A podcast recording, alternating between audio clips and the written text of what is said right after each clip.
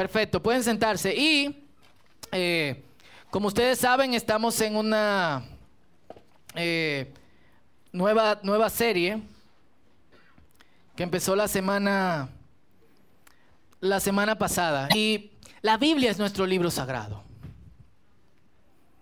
¿Qué significa eso?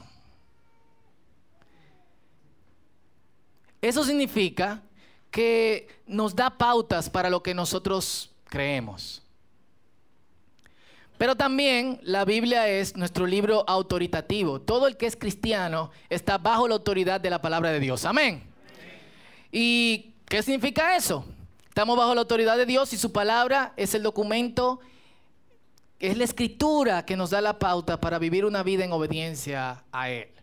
Y eh, es interesante porque cubre, cubre ambas cosas, autoridad cubre el aspecto de la obediencia y lo sagrado cubre el aspecto de, de la fe. Y como ya hemos visto desde la semana pasada, cuando iniciamos esta serie, hay pasajes que pueden resultar problemáticos eh, para los lectores contemporáneos. Eh, a veces nosotros los ignoramos, pero la gente tiene preguntas eh, sobre eso. A mí Particularmente, y ese no es el tema de esta mañana, pero siempre me ha llamado la atención la estructura de los salmos. Te alabo, Señor, porque eres grande y me protegiste en medio de mi aflicción. Pero mira a los enemigos, me persiguen como leones y como perros. Señor, abre sus estómagos, desparrama sus intestinos por los aires, cava un pozo donde caiga, rompe todos sus huesos, rompe sus dientes. Te alabaré por siempre. Y todo el pueblo dirá amén, aleluya. ¿Quién ha leído ese salmo? ¿No han leído salmo así? ¿Y qué uno hace? Ay, no, este salmo no. no, yo estoy en ese mundo hoy. Y eh, no, nadie pone esos salmos. Y que te alabaré, Señor. Saca sus intestinos, expone.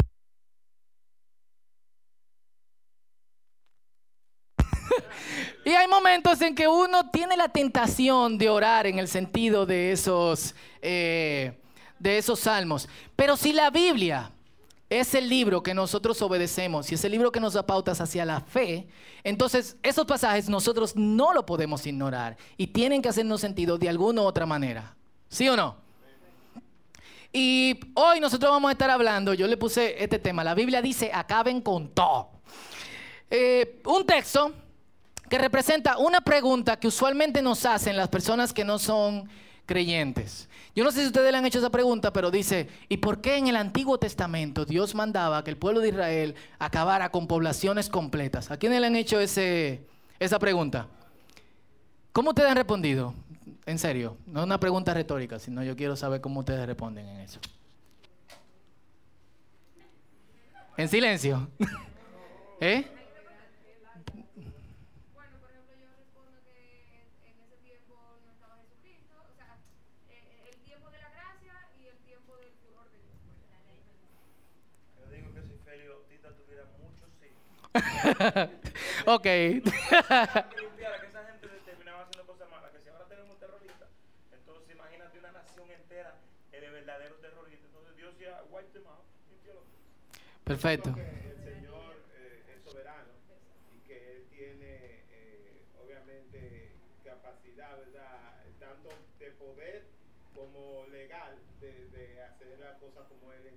deban hacer. Perfecto. Soberanía. Eh, silencio también, es como que mm, les voy a preguntar a un hermano que yo sé que fue un intento bíblico. Eh, déjame googlearlo, déjame verlo en la palabra de Dios. Sí, tiene que ir a Alba. Eh, hoy vamos a explorar, simplemente como un ejemplo, uno de esos textos en que, en que Dios emite juicio hacia una nación y lo quiere hacer a través de, de alguien. Y mientras exploramos eso, algo que, yo quiero que hagamos es que veamos no solamente el aspecto soberanía de Dios, sino todo el sentido que esto tiene para ellos y para nosotros. Vamos a nuestras Biblias en Primera de Samuel, capítulo 15, del verso 1 al 8. Así que todos tienen sus Biblias ahí, o los que no tienen pueden eh, escuchar. Así que le damos.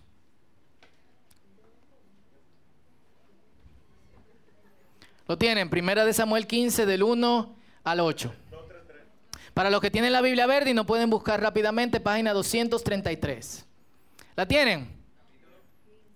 15 del 1 al 8. Dice así, cierto día Samuel le dijo a Saúl, fue el Señor quien me dijo que te ungiera como rey de su pueblo, Israel. Ahora escucha este mensaje del Señor. Esto es lo que el Señor de los ejércitos celestiales ha declarado. He decidido ajustar cuentas con la nación de Amalek, de por oponerse a Israel cuando salió de Egipto. Ve ahora y destruye por completo a toda la nación amalecita, hombres, mujeres, niños, recién nacidos, ganado, ovejas, cabras, camellos y burros. El versículo perfecto para ponerlo en internet. buenos días. Acaba con todo. Entonces, Saúl movilizó a su ejército en Telaim. Eran 200 mil soldados de Israel y 10 mil hombres de Judá. Después Saúl y su ejército fueron a una ciudad de los amalecitas y se pusieron al acecho en el valle. Saúl envió esta advertencia a los ceneos, apártense de donde viven los amalecitas o morirán junto con ellos, pues ustedes fueron bondadosos con el pueblo de Israel cuando salió de Egipto. Así que los ceneos empacaron sus cosas y se fueron. Luego, Saúl mató a los amalecitas desde Ávila hasta llegar a Chur, al oriente de Egipto. Capturó a Gad el rey amalecita, pero destruyó por completo a todos los demás. Quiero llamar la atención especialmente este verso que está en el contexto de lo que estamos hablando en el día de hoy. Es el verso 3. Ve ahora y destruye por completo a toda la nación amalecita, hombres, mujeres, niños, recién nacidos, ganados, ovejas, cabras, camellos y burros. Señor, ayúdame y sácame de este lío. En el nombre de Jesús. Amén. Veamos. Eh, Primero, yo tengo que explicar de dónde sale esto en el contexto cultural en que ellos están eh, viviendo. Y en, mucho antes de Moisés había una práctica de los pueblos llamada Jerem. Digan conmigo Jerem. Tienen que salir de Jerem. Y Jerem es la práctica de entregarle algo a un Dios. Y generalmente cuando se le entregaba algo a un Dios, se le consagraba algo a, Dios, que era usualmente un pueblo, una nación, una ciudad. Y esto era una práctica que no solamente tenían los judíos, sino que tenían, eh, y de hecho no era una práctica de los judíos, y quiero aclarar eso más adelante. Era una práctica que venía desde mucho antes de Moisés. Y la práctica consistía en que le entregaban una ciudad, como le estaba diciendo, y en esa ciudad todo debía ser destruido. El oro, la plata y las cosas de valor deberían de purificarse, lavarse con agua y pasarla por el fuego. Y todos los habitantes de ese lugar debían morir. Esa era esa, esa práctica. Ahora, durante el tiempo en que el pueblo de Israel inicia la conquista, algunos pueblos cayeron dentro de las eh, aplica para Jerem o banearlos o destruirlos totalmente. Y eh, el pueblo de Israel nunca fue rápido en ejecutarlo. De hecho, una de las, de las razones por las cuales el pueblo de Israel cayó constantemente fue porque no eliminó alguno de, de estos pueblos. Ahora, no hay una ley en el Antiguo Testamento que diga, si un pueblo se opone a ustedes, ustedes deben de destruirlos totalmente y matar absolutamente a todo el mundo. No hay una ley en el Antiguo Testamento. Esa es la primera cosa que quiero aclarar. En el Antiguo Testamento solamente hay siete casos y son casos muy justificados y son casos que de hecho fueron justos. Y se lo voy a, valga la redundancia, eh, justificar. Entonces no había una ley que decía, el que se enfrente a ti, destruyelo. Solamente siete casos eh, especiales y uno de estos es Amalek. En Éxodo capítulo 17 vemos qué era lo que pasaba con esta gente. Este pueblo aprovechó que el pueblo de Israel había llegado a un lugar desierto, no tenía agua, es decir, estaban indefensos. De hecho, a causa de que no tenían agua, se le estaban quejando al Señor, le estaban protestando a, Moisés, no solamente no tenían la condición física por el agua que le faltaba, sino también que estaban débiles eh, estructuralmente y ellos aprovechan y los atacan en ese momento. Una costumbre que como vamos a ver es constante en la forma de atacar de Amalek. En ese tiempo, estamos hablando de 500 años antes de Saúl, Dios decreta esto contra Amalek. El, último verso aquí, que es el verso 16, dice, dijo, por cuanto han levantado su puño contra el trono del Señor, ahora el Señor estará en guerra con Amalek de generación en generación. Y los amalecitas repitieron sus ataques. En Números capítulo 14, versículo 45, que de hecho se alían con otros pueblos, en Jueces 3:13, que se alían con otros pueblos, en Jueces 7:12, y finalmente son destruidos por David, cuando en 1 Samuel capítulo 30, o sea, unos 15 años después de este evento que estamos hablando en 1 Samuel capítulo, capítulo 15, eh, David sale con sus guerreros, se quedan las mujeres y los niños solos, y la gente de Amalek llegan, se llevan a las mujeres y los niños y destruyen todo el campamento. David agarró y finalmente terminó con, eh, con ellos. Entonces, no es que el Señor se levantó aburrido y dijo, ¿qué tengo que hacer hoy? ¿Qué tengo que hacer hoy? ¿A quién destruyo? Después de todo, el Antiguo, soy el Dios del Antiguo Testamento y el Dios del Antiguo Testamento es fuego consumidor, lleno de ira y, y, dos mil años después entrar en el proyecto de la gracia, pero ahora déjame disfrutar esto. Eh, oh, Amalek. Sí, son malos esa gente. Y le dice un ángel por atrás, pero hay unos tipos más malos, Señor. No, no, no, no, no es eso que yo quiero hoy.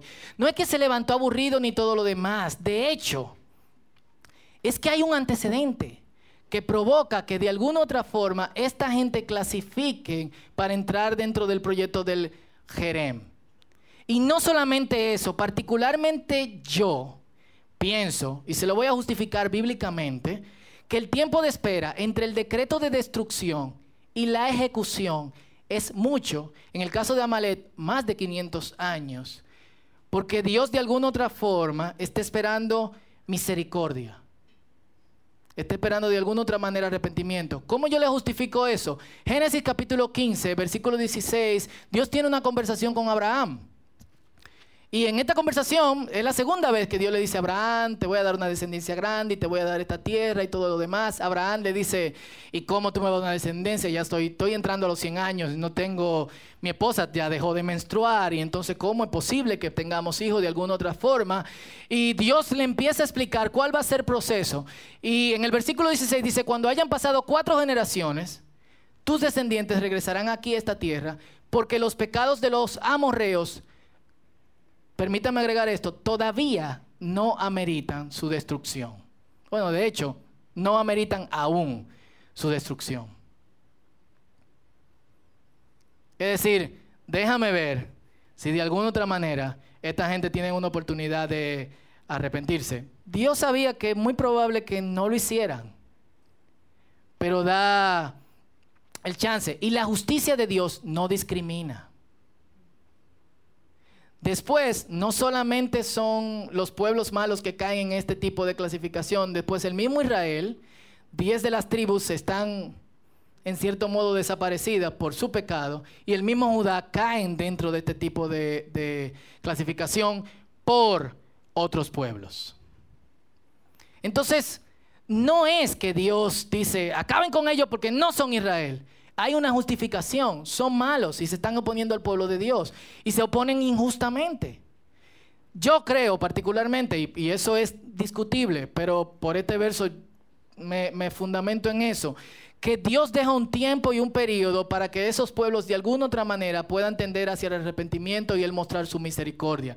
De que eso nunca pase, en muchos de los casos, solamente en el caso de Nínive es, y en otros casos eh, rarísimos en el Antiguo Testamento, ya es otra cosa. Pero Dios da eh, ese tiempo y la justicia de Dios no discrimina. Esas son tres cosas que yo quiero que ustedes tomen en cuenta y que la pongan dentro de su respuesta cuando alguien le pregunte eh, esto. Si todavía, después de esto, te sigues preguntando por qué, Entonces yo quiero que reflexionemos en esto. ¿Saben lo que es eso, verdad? Estas son la gente de ISIS. Eh, para mí, un caso, un fenómeno, porque la primera guerrilla eh, desorganizó, que nació espontáneamente, lo dudo que algo nazca espontáneamente en este mundo como estamos ahora, donde todos tienen el mismo uniforme, tienen tanques de guerra de millones de dólares, tienen eh, misiles, o sea, para que ustedes lo comparen con otras guerrillas del Medio Oriente, jamás y otra gente, en la mayoría de los casos, se roban las tuberías de hierro de las cloacas para hacer misiles. Estos tipos tienen misiles eh, comprados. Cada misil eso cuesta miles y miles de dólares. Cuando tú preguntas de dónde saca dinero ISIS, te dicen eh, de petróleo. ¿A quién le venden petróleo? Sí, un tipo en un camello que se le quedó el carro 10 kilómetros antes y dice, oye, tú tienes gasoil. o sea, de ¿cuántos galoncitos de gasoil tú tienes que vender para comprar un tanque de guerra que cuesta 25 millones de dólares? Yo lo que no tienen aviones porque ya el punto sería evidente. ¿A quién se lo robaron? Y estos tipos han declarado la guerra contra todo lo que no es eh, de alguna u otra forma Islam. Y esta foto corresponde a un grupo de cristianos egipcios hace un par de meses, a quienes mataron y después le cortaron la cabeza. Lo grabaron, el video duró un ratico en YouTube. Si hacen una búsqueda más profunda pueden encontrarlo fácilmente. Hay fotos muy fuertes que obviamente no podemos mostrar. Y esto es algo que ellos repiten constantemente. Y lo hacen no solamente con hombres, lo hacen con mujeres, mujeres embarazadas, y lo hacen con niños. Merecen Jerem. ¿Qué ustedes opinan? ¿Qué Dios debería hacer con esa gente? Sinceramente, cuando ustedes leen que dicen, esta gente abrieron un hoyo y metieron 500 hombres, mujeres, entre los cuales había mujeres embarazadas y niños. ¿Qué debe pasar con ellos? ¿Qué ustedes piensan?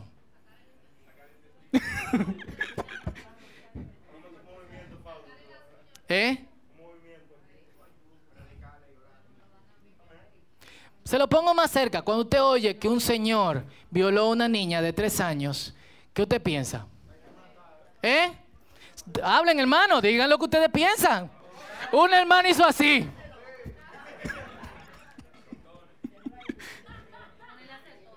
¿Eh? Full. La pregunta es, ¿por qué, ¿por qué entonces el caso del pueblo Israel es injusto y estos casos son justificables?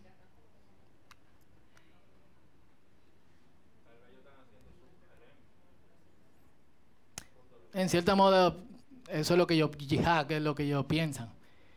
Pero legalmente, ¿qué ustedes creen? Que deberíamos de llegar y decirle a la gente, hey, yo creo que lo que ustedes están haciendo está mal. Entonces, ah, no, Estados Unidos, no lo bombardeen, eso está mal. Estamos en el tiempo de la gracia.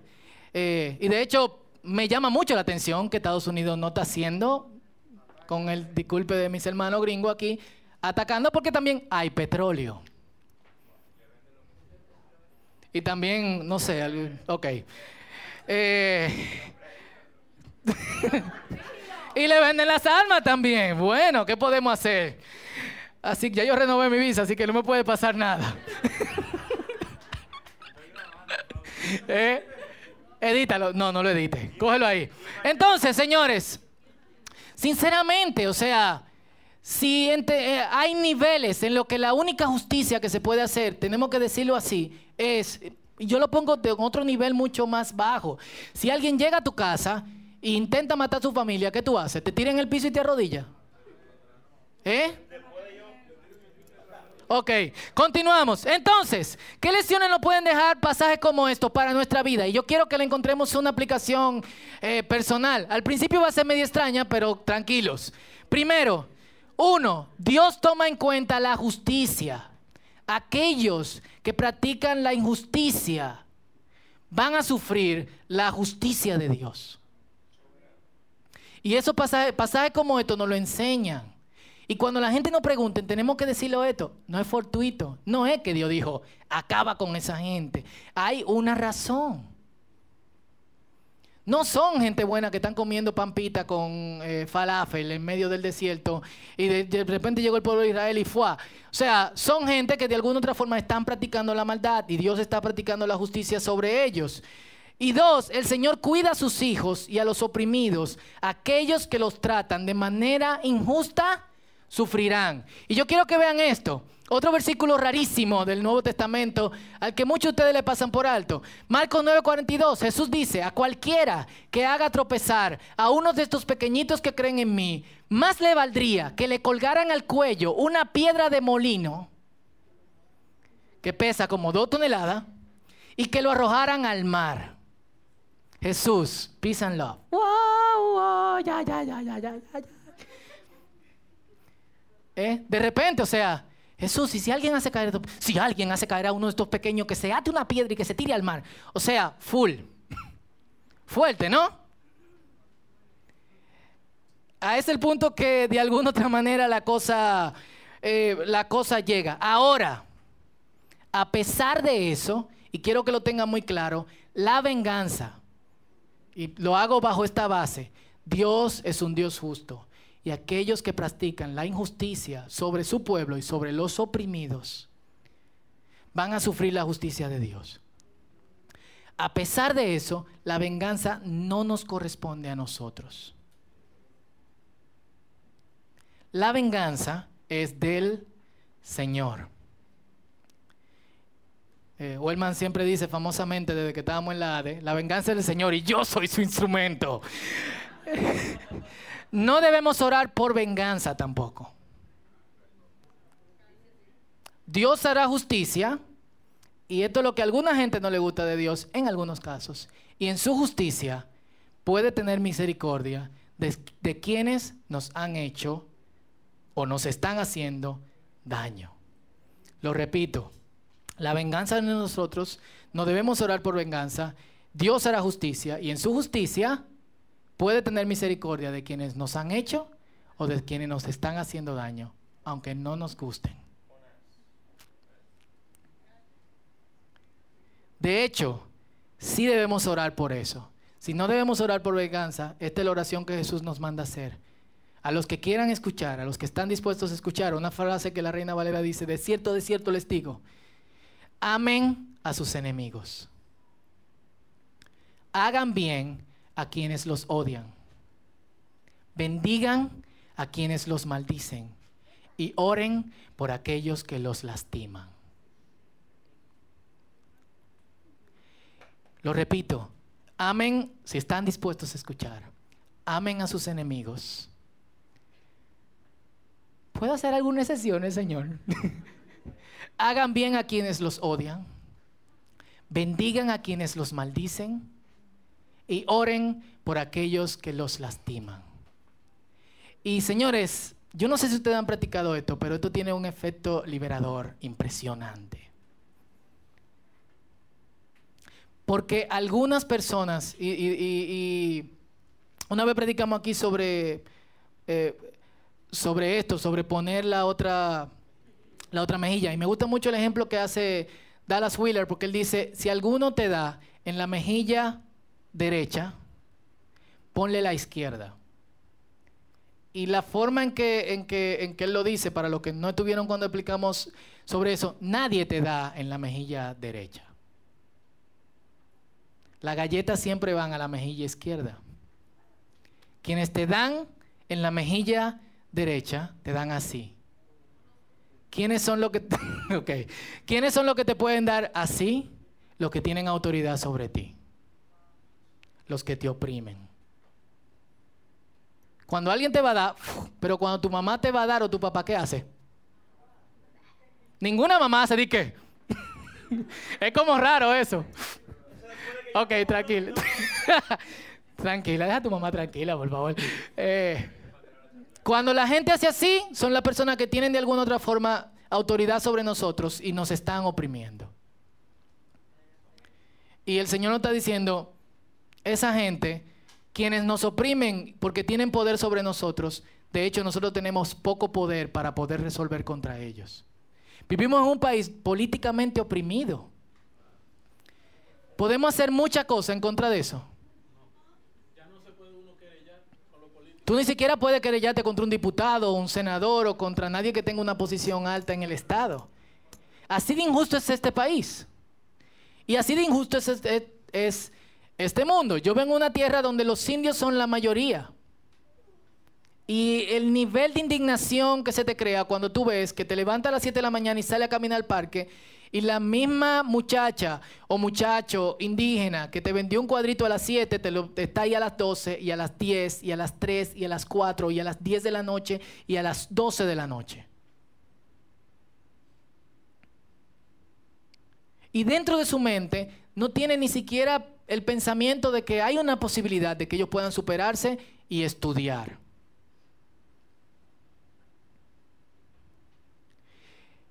Entonces cuando nosotros de ninguna manera podemos acabar con la injusticia que nos rodea o que nos está afectando directamente y nosotros en nuestro corazón odiamos a nuestros enemigos, maldecimos a quienes nos maldicen y queremos que se lastimen aquellos que nos lastiman, en nuestro corazón se van creando raíces profundas de amargura. Y esas raíces de amargura nos deforman profundamente en quienes nosotros somos.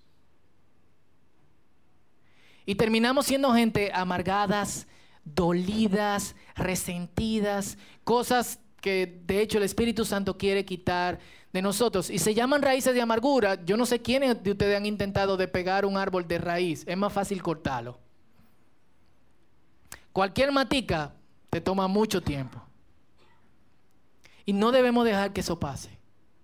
Y esto no es un ejercicio de, ay, qué bien, yo voy a orar por este tipo que me está haciendo la maldad. No.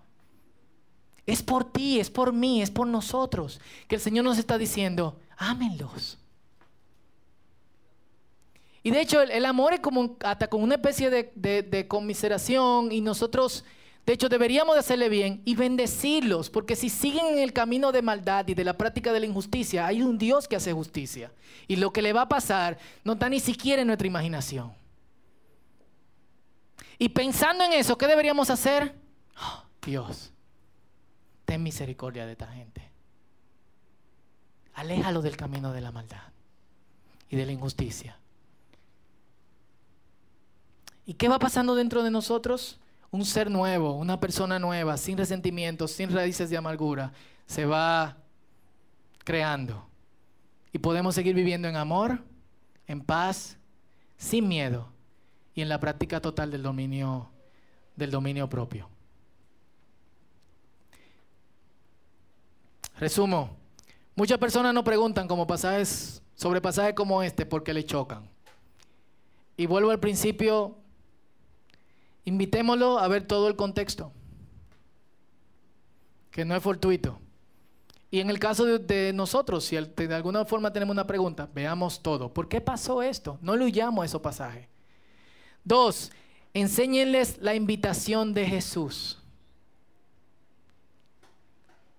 Compárenlos también con casos actuales, contextualícennos. Y explíquenle que incluso en el Antiguo Testamento Dios esperaba el arrepentimiento de los injustos. Hay un texto que dice, dice, el Señor, yo no quiero la muerte del que muere. A mí no me interesa que el que esté mal caiga en lo malo. Y Jesús nos invita a orar por eso y a no esperar el mal. Y, y bueno, esto es bastante largo. Si alguno tiene alguna pregunta después de aquí, le damos. Pero yo creo que tenemos que empezar a hacer un ejercicio con respecto a esto. Porque de alguna otra manera a todos nosotros alguien nos ha hecho daño. Algunos todavía estamos esperando que se nos haga justicia.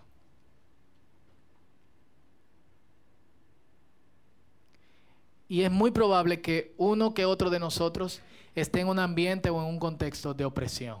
De hecho, todos lo estamos. Y también es muy probable que tú tengas un enemigo. ¿Eh? Tú tienes tres. Hay algunos que tienen más. ¿Y qué tú hiciste para eso? Probablemente nada. Quizá alguien te hizo daño porque tú te destacaste mucho o no tenías la condición física perfecta o dijiste algo que no le interesaba o simplemente le caíste mal. Y yo creo que es un tiempo para nosotros empezar a despejar desde nuestro interior raíces de amargura, que por la palabra nos dicen que de hecho son profundas. Y quiero que inclinemos nuestros rostros y meditemos en esto, un minuto.